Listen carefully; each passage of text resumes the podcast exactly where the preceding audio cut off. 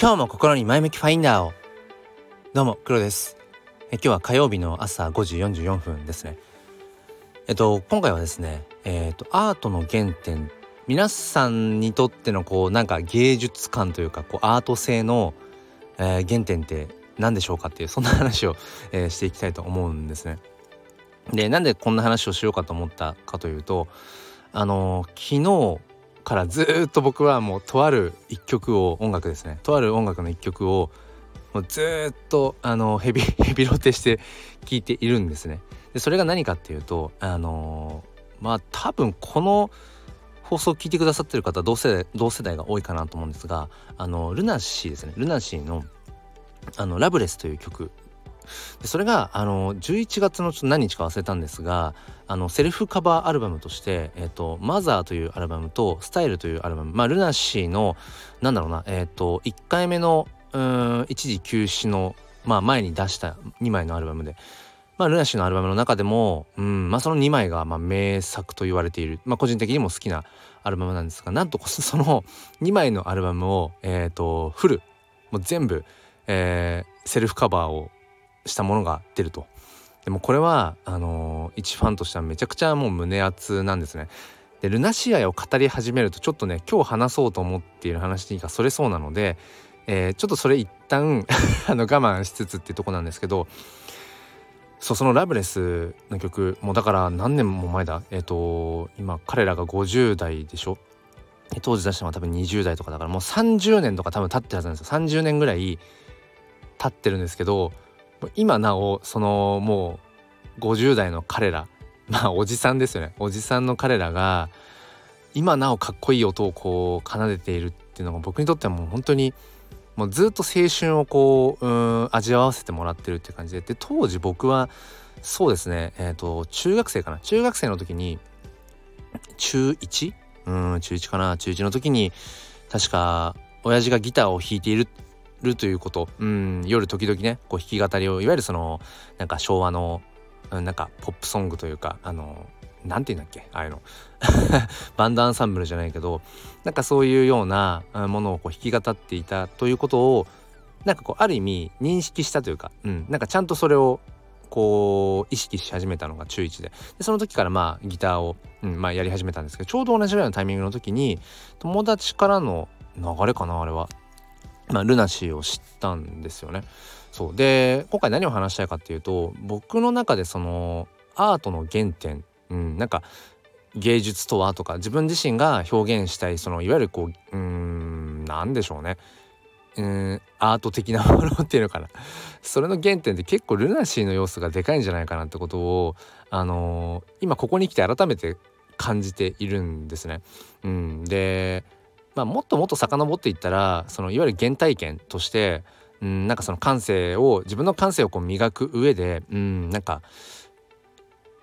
起点になったものとかっていうのはもっともっとちっちゃい時とかにあるとは思うんですけどなんか自分の中に今なお意識できる、うん、自分でこう確認できる部分としては多分ねそうルナシーの、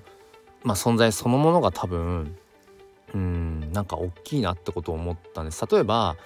そうですね。あのー、結構僕はその言葉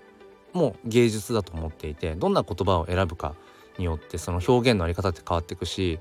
うん、なんかそのまあ当たり前の話だけど言葉一つでその誰かを励ますこともできれば一方で傷つけてしまうこともある、うん、感動させられることもできるっていうなんか本当に言葉ってその芸術性を帯びているなと思っていて。でも,、まあ、もちろんその音楽んとその言葉が、うん、合わさった時っていうものが今の、まあ、いわゆるまあ、大衆音楽というのかですよね。うんだからこんなにも僕らのこう心を、うん、掴んで離さないのがその音楽だと思うんですね。そうだから今 今なお僕ももう30年以上経ってる今なおそのルナシーの曲、うんまあ、今回はその、まあ、最新アルバムというか、うん、セルフカバーの、えー、まあなのレコーディングし直したものなので本当に今今のうんルナシーの50代だった おじさんたちのおじさんたちだけど、うん、なんかその彼らの生き様みたいなものを今なおこうリアルタイムでこう味わっているっていうとこなんですけどなんだろうなこれなんか ちょっと難しいんですけど話のあれとして。そううんそのだから言葉のなんか重みとかその言葉と音楽が重なった時の雰囲気とかあとは何よりやっぱりその世界観っていうものそれがかなり影響を受けてるんだろうなってことを、うん、思いますね。なんて言うんでしょうこうまあ当時そのビジュアル系バンドとかが流行っていた時代ですよね。まあ、僕はそのいわゆるそういうゴシック的な方向っていうものはなんか自分の中に取り込めては取り込んではないですけどなんだろうな表現が難しいですね。すんごい表現難しいんですけどうーんなんかこう陰の中の陽というのか、うん、どこかこう切なさとか、うん、憂いを帯びている中にだけどこうちゃんとそこに希望があったりとか、うん、なんかこうどちらかというと、うん、夜から夜明けに向かっていくようなそういうなんかこう方向性の、うん、ものが好きになったのももしかしたら、うん、ルナシーの影響はあるのかもしれないなってこと思いますね。その後こうやっぱり好んでいろんな曲をね、えー、いろんなバンドを、まあ、10代の頃20代の頃とずっと聴いてきてまあ今もなおね、まあ、いろいろ聴きますけどなんだろうなやっぱり好きなものってある程度偏りますよね。うん、例えばすごいマニアックな話ですけど、えー、ギターのフレーズ一つ取ってみてもなんかどっかにそのルナシーのイノランイノランのあのクリーントーンのねアルペジオのあの間間をうまく使ったような、うん、なんかそうそこに通ずる何かをやっぱり好きだったりだとかその杉蔵が奏でるようなもう本当に空間をこう本当にこう飛び交うようなというか舞うようなねうんなんか空間系の、うん、音色。で本当にまさにこう空を羽ばたいているようなもう突き抜けるそんな感じの、えー、フレーズだったりそうですねその深夜が叩くようなうんなんか力強くなんかこう本当に音楽のこう下を支えてるような、うん、だけどところどころでなんかものすごい、あのー、テクニックを混ぜているだとか、うん、あとはそうですねあの J が奏でる、えー、もうゴリゴリのブリブリのベース、うん、なんかそれがあるからこそ、うん、なんか音楽にうん重みというか一つの芯が通ってる、うん、っていうようなところ、うん、そしてやっぱり何より一番はそう龍一ですね。その自分がやっぱり10代、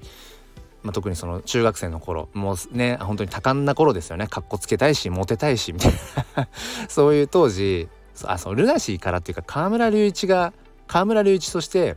そのソロソロデビューをした年ですね。その時に河村隆一のなんかこう存在を知って自分の中でのなんか音楽が目覚めたっていうところでうんなんかしばらくの間ずっとこううん河村隆一が自分にとっての神みたいな 感じで、うん、いろんなこう髪型からなんか仕草からいろんなものをこう真似しようとしてはあのいやなんか違うなみたいな。まあそりゃそうだよねっていうね、うん、ことを思いながらそうそうそう、うん、なんか懐かしいなってことを思いながら。そう。なんかねそう今語ってて思いましたけどうん。きっとそうルナシーの全部が好きなんでしょうね。うん、でまあ当然そのずっと10代の時から常に、あの追い続けてるかっていうとそんなことはないしやっぱり、まあ、20代だったりあとまあ30代まあ今30代ですけど、あのまあ、家族ができて自分の家庭を持ってとかってやっぱりその生活が変わっていく中で何でしょうねやっぱりこう、うん、音楽をやっぱり以前ほど聴かなくなってるところはある。どちらかというとそのまあラジオでねなんか学びをこう得る得るというのかそういう目的でこうこう耳開いてる時はこう耳が開いてる時はそういうラジオを聴くみたいな習慣が増えましたけどやっぱり定期的にうーんそのラジオとかじゃなくて車の中でもそうですねその音楽を聴きたくなる時っていうのは大抵やっぱりうんルナシーをそういう時は特に聴いてるかなっていうそうだからふと今自分はまあアートの真似事かもしれないけど NFT フォトグラファーとしてその写真というものあとはその写真と言葉っていう形で、えー、まあ、1年半ぐらい活動してるけれどもなんかそのうん根底にある表現したい何か世界観っていうものっていうのはあそういえばその自分がもっともっとうんなんか若かった頃っていうか青かった頃っていうか、うん、そういう頃に、うん、もうなんか衝撃を受けたそのもう全てがかっこよかった、うん、全てが芸術アートだったっていうそのルナシーの存在っていうのは大きかったのかなってそんな彼らがまあ本当に50代になっても今なおでボーカルのねルナシー ボーカルのルナシーボーカルのルイチなんてなんか喉の手術を一度してるんですよね。で一度声をね前の声を一回失っ声を失ってるというかその以前の声質を失ったところから再スタートしてでも昨日今日とずっと聴いているその、うん、セルフカバーアルバムの「うん、ラブレス」だけ1曲だけ今あの聴ける状態なんですけど先行配信で。いやいやいやあの前の声質に戻ってんじゃんもうっていう、うん、でさらに30年前のうんなんだろうなもうものを超えてるじゃんっていう。いやかっこいいな。うん。なんかそういう年の重ね方をしていきたいななんてことをね、えー、改めて思いました。ということで今日はなんか ちょっと何の話だったのかっていうただただあのルナシーに対してのこう愛を語っていただけなんですけれども、うん、ふとねその自分があこれに心惹かれるとか感動するとかっていうなんか一つのそのアートに対してというのかこう感性の基準になっているその元というのかな原点っていうのが多分そのどこかにあるはずなんですよね。だからまあもちろんそれが何なのかっていうことがそして必ずしも一つの要因ではないと思うんですけど、うん、なんか自分にとっての原点ってこれかもなって、あのー、それをこう認識できるとちょっと幸せな気持ちになれるかもというそんなお話でございました。えー、ということで、えー、今日も良い一日をお過ごしください。ではまた。